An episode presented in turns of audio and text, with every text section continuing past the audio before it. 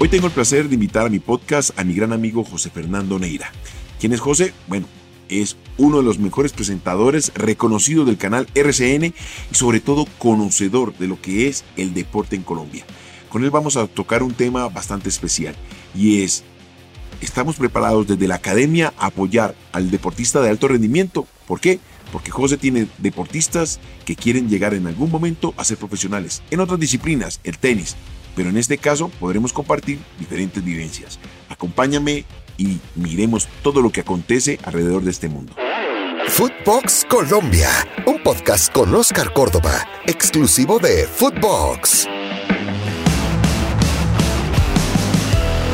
Hola amigos, bienvenidos a mi podcast y como seguimos en esta parte de la salud mental del deportista, ya revisamos la famosa anécdota de Oscar Córdoba bañándose allá en la calera con dos bolsas de leche, pues aquí vamos a la parte académica. ¿Cómo nos encontramos los deportistas ante esa disyuntiva entre la familia, el deporte, el alto rendimiento y las oportunidades que nos brindan para poder desarrollar esa profesión tan bonita como es el fútbol o cualquier otra profesión, cualquier otra disciplina, voleibol, básquetbol, tenis, golf? Aquí vamos a tener la oportunidad de revisar esos temas y ponerlas a disposición de todos ustedes. José, bienvenido y espero que disfrutemos este podcast. ¿Qué me cuentas? Pues bien, eh, Oscar, eh, un tema interesante, mire, porque uno lo va viviendo eh, con el paso de, de, los días, lo digo a título personal, con, con hijos que, que, intentan buscar alto rendimiento. Y el tema de la, se habla ahorita de la salud mental, pero también hay que mirar qué tanto se le está dando desde la formación. La formación es fundamental también para fortalecer a alguien en sus, no digo debilidades, pero sí en sus condiciones mentales. hay una exigencia muy fuerte del deportista de alto rendimiento y creo que necesita desde la propia academia también, desde el propio colegio, la formación académica, eh, eh, elementos y herramientas que les permitan defenderse en una situación que va a ser muy compleja, que es cuando se llega a la competencia y a la alta competencia. Usted más que nadie sabe lo que se vive en la alta competencia, la tensión, eh, el tema mental, la, la, fortaleza que se tiene que tener, la tolerancia a la derrota. Y eso cuando no hay una estructura familiar fuerte o cuando no hay una formación desde, desde lo académico, yo creo que, que puede llegar a pesar un poco tuve todas esas herramientas y cuando tiene la oportunidad de leer, de aprender de historia, de matemática, de física, de biología, pues el cerebro se acostumbra a tomar decisiones y es lo que el deportista de alto rendimiento toma en determinados momentos para el éxito o el fracaso. Tú me vas a decir, pero también aquellos que no tuvieron esas oportunidades brillan con luz propia. Y claro, lo que pasa es que hoy día estos deportistas se empiezan a preparar desde la academia. Y por eso la diferencia que podemos encontrar entre el uno y el otro. Lamentablemente, eh, estamos acostumbrados que nuestros deportistas vienen de estrato social muy bajo. Y lo tomamos como un común denominador. Y si no vienes de la, de la parte más baja de la, de la pirámide social, pues no tienes esa posibilidad de éxito. Y eso hay que cambiarlo desde la academia. Y los gringos lo tienen muy claro, cuando los deportistas tienen que ir a la universidad. Es que, es que Oscar, aquí empezamos a tocar un tema eh, importante y es cómo la, y me quiero enfocar en eso, en conocer un poco más de, desde, desde esa forma en que, o esa estructura en que la academia puede ayudar. Eh, yo siento que en Colombia el deporte aún riñe, un poco menos, con eh, la parte académica. Los colegios todavía no están armados para entender que hay un deportista de alto rendimiento en formación y que debe tener el tiempo para poder estudiar y para poder entrenar. Y eso creo que, que para mí es, es fundamental, que exista ese, ese formato. Los gringos, hacían referencia a eso, los gringos o los estadounidenses tienen muy claro que al deportista se le debe dar la posibilidad. Y creo que aquí todavía falta desde el propio Ministerio del Deporte de, de, de generar como una, un, un, un, uh, un marco para que aquel que esté buscando el alto rendimiento lo pueda conseguir a través de no dejar el estudio, porque se ve en la disyuntiva. Tengo que entrenar, me está pidiendo el entrenador que tengo que venir más, el mismo deporte me está pidiendo más, pero mi familia también quiere el estudio, ¿qué hago? Y eso, sin duda alguna, también afecta a la cabeza.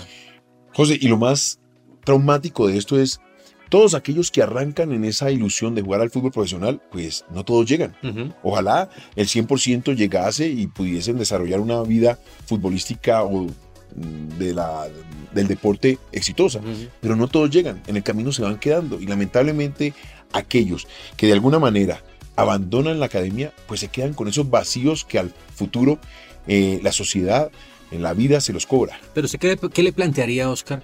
Por ejemplo, tuviera al ministro del deporte aquí ¿Y qué le plantearía? ¿Qué le diría para que, por ejemplo, una persona que puede tener la posibilidad de estudiar, porque es que, es que el deportista no es que no pueda estudiar, el tema para mí es que no se entiende en, eh, en el entorno académico que hay un deportista que de pronto no va a necesitar ciertos momentos de, de, del aula, pero que sí necesita herramientas importantes. Entonces, si usted tuviera al ministro del Deporte aquí y a la ministra de Educación, ¿qué le plantearía? ¿Qué le diría? Primero, crear pénsules especiales para ese tipo de deportista. Ah, hay que entender Sí, que sí. uno, como tú dices, no necesariamente tienes que estar en la parte presencial y hoy el mundo nos lo demostró. La no presencialidad, el poder prender un computador, poder estar conectado vía internet, pero tú estando ahí, o grabando las, la- las, las clases y poderlas recibir después y posteriormente presentar los exámenes para poder pasar la, la, la, la Las clase o sí. la materia, se puede dar esa flexibilidad que nos permite al ser humano desarrollarnos en varios espacios y tiempos. Parte de la, educación en el colegio, sincer- sinceramente, también va cogida de la interrelación con, lo- con los, con los pensantes. sí, sí, sí. Exacto. Esa interrelación la sientes en el deporte con, cuando compites, pero también con aquellos que están en el aula de clase, con los cuales compartes formas de pensar, madurez, unos van más rápido que otros, otros tenemos que adelantar o alcanzar a aquellos que van eh, en la punta de la pirámide académica.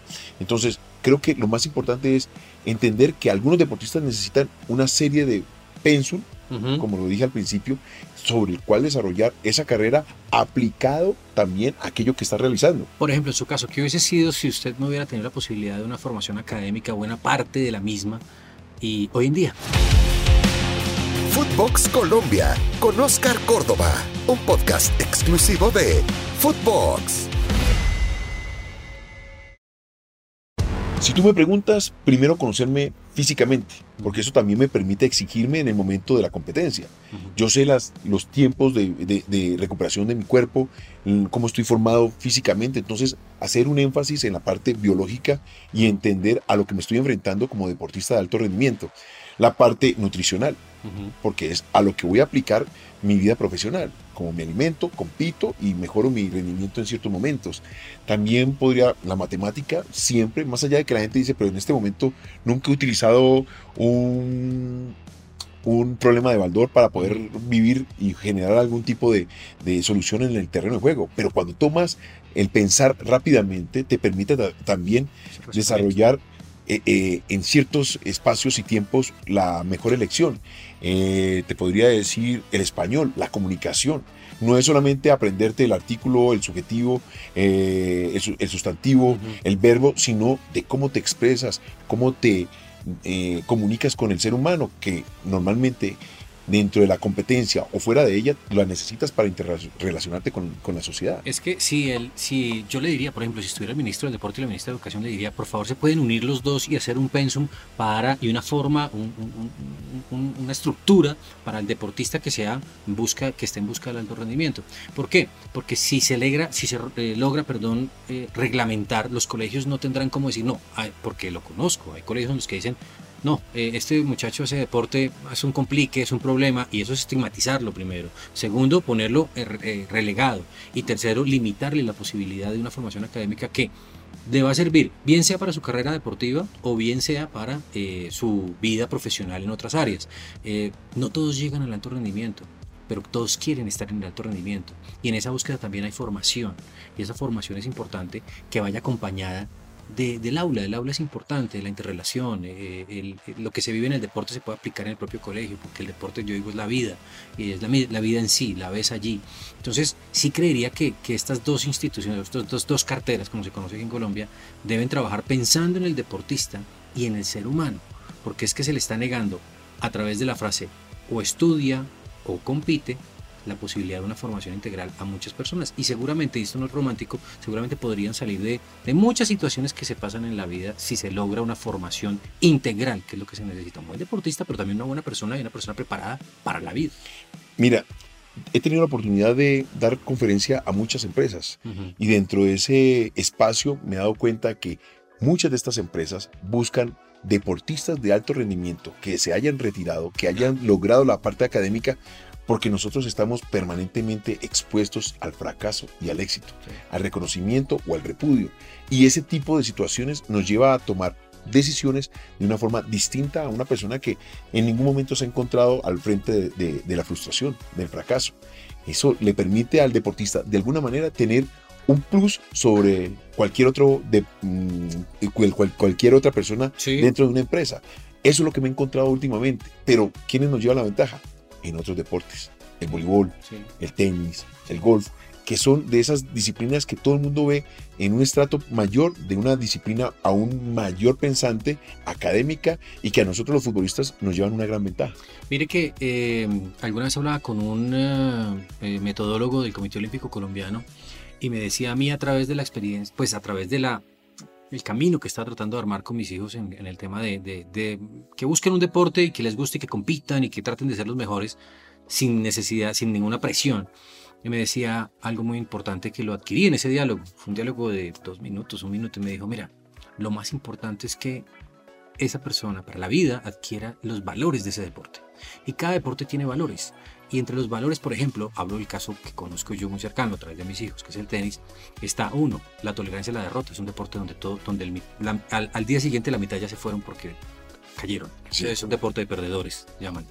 Eh, donde la tolerancia a la derrota tiene que ser muy fuerte porque se pierde muy fácil, es decir, se pierde muy rápido. Y donde en el caso de que se vive en el tenis juvenil en Sudamérica, pues usualmente no hay jueces, ellos son los jueces. Entonces tienes que saber que en la vida alguien te va a tratar de tumbar, lo que llamamos en Colombia tumbar, es decir, que te va a tratar de robar tu, tu, punto, que, punto, que, ganaste, por decir algo, y también vas a tener la tentación de hacerlo.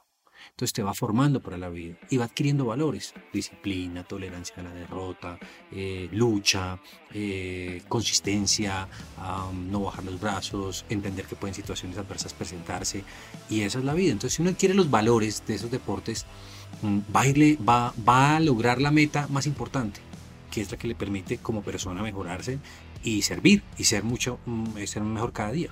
Totalmente de acuerdo.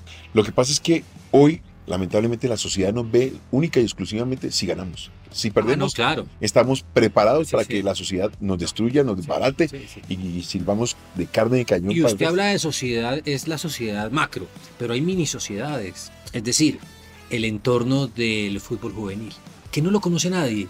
Digamos, nadie me refiero a la macro, ¿no? El entorno del deporte del golf. Entonces hay una mini sociedad allí y necesitamos reconocimiento, pero de igual forma dolor si fracasamos, eh, tenemos que superar muchas, muchas adversidades mentales y emocionales. Eso, eso va en cada microsociedad, en cada disciplina, cada una la tiene. Claro, Oscar lo habla desde lo grande porque lo vivió desde lo macro, pero en su pequeño mundo, cada uno de estos golfistas chiquitos, tenistas chiquitos, voleibolistas chiquitos lo viven. Y, y si lo logran adquirir para la vida, van a ser mucho mejores. Siempre dicen que el buen, el buen deportista será buen estudiante. Y, y yo lo he probado, y es cierto, porque se llevan al límite de lo que pueden y logran hacer las cosas. Mira lo que acaba de decir, el buen deportista es buen estudiante. Pues en nosotros, el futbolista, el buen estudiante es mal futbolista. es totalmente inverso, pero es por lo que nos enfrentamos pero no debería ser así. pero lo que pasa es que a los equipos no les interesa de que seas buen estudiante. Es un error. Porque necesitamos es generar nuevos futbolistas para que detrás vienen más futbolistas. O sea, de verdad que ha sido un placer. Para esto tendríamos horas y horas para seguir analizando. y toca invitar al ministro y toda la cosa. Exacto. Muchas gracias por acompañarme. Esto es un proyecto muy lindo al cual le estamos apostando para que la gente conozca un punto de vista más desde el futbolista, desde los periodistas, desde los invitados, para que disfruten un deporte tan bonito como es el fútbol y en este caso tenis y también el periodismo que hace parte de esta gran sociedad del fútbol. No, Oscar, le aplaudo la, la, iniciativa, el podcast es interesante, síganlo, ya saben ustedes, y qué rico haber estado porque uno comparte muchas cosas, a veces les pregunto a ustedes, pero ahora compartir y dialogar eh, desde otro punto de vista, desde otro lugar, desde otra tribuna, eh, es interesante. Así que atenti tutti al, al podcast de Oscar. Bueno, ya saben, nos pueden encontrar en Footbox Colombia en todas las plataformas exclusiva para Footbox. Esto fue Footbox Colombia con Oscar Córdoba, un podcast exclusivo de Footbox.